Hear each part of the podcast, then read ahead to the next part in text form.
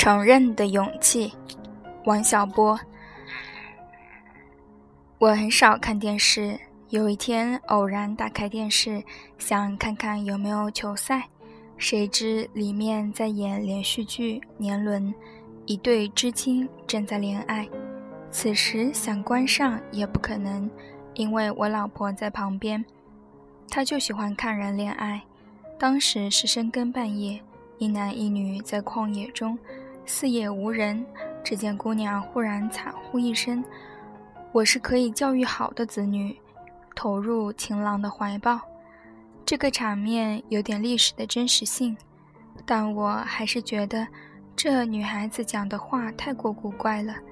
既然是子女，又看教育，我倒想问问你今年几岁了？坦白地说，假如我是这位情郎，就要打吹的主意。同情归同情，我可不喜欢和糊涂人搞在一起。该剧的作者会为这位当时的姑娘辩护道：“什么事情都要放到一定的历史背景下看。当年上面的精神说她是个子女，她就是个子女。这话虽然有道理，但不对我的胃口。我更希望听到这样的解释：这女孩本是个聪明人。”只可惜当时正在犯傻，但是这样的解释是很少能听到的。知青文学的作者们总是这样来解释当年的事：这是时代使然，历史使然，好像出了这样的洋相，自己就没有责任了。我和同龄人一样，有过各种遭遇。有一阵子我是黑五类，现在这个名字是指黑芝麻、黑米等。当时是指人，后来则被发现需要在教育，就被置于广阔天地之中去滚一身泥巴，练一颗红心。再后来回到城里，成了工人阶级，本来可以领导一切，但没发现领导了谁。再以后千辛万苦考上了大学，忽而慨然想到。现在总算个臭老九了，以后的变化还多，就不一一列举。总而言之，人生在世，常常会落到一些说法之中，有些说法是不正确的，落到你的头上，你又拿它当了真。时过境迁之后，应该怎样看待自己，就是个严肃的问题。这件事让中国人一说，太过复杂。我就是中国人，所以讲的这样复杂。美国人说起来简单，这不就是当了回傻叉吗？傻叉，asshole 这个词，多数美国人是给自己预备的。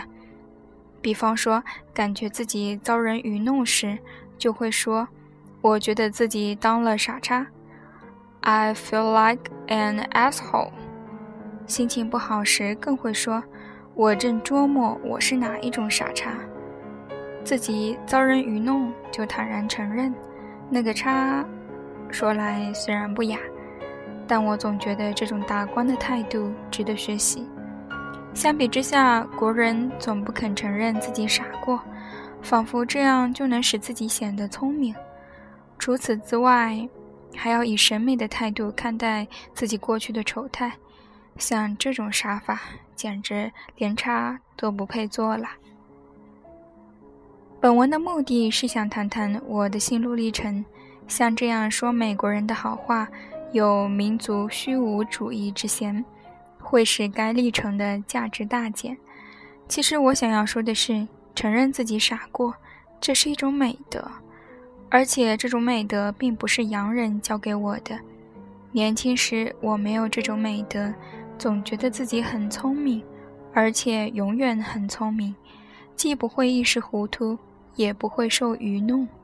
就算身处逆境，也要高声吟道：“天生我材必有用。”也不怕风大闪了舌头。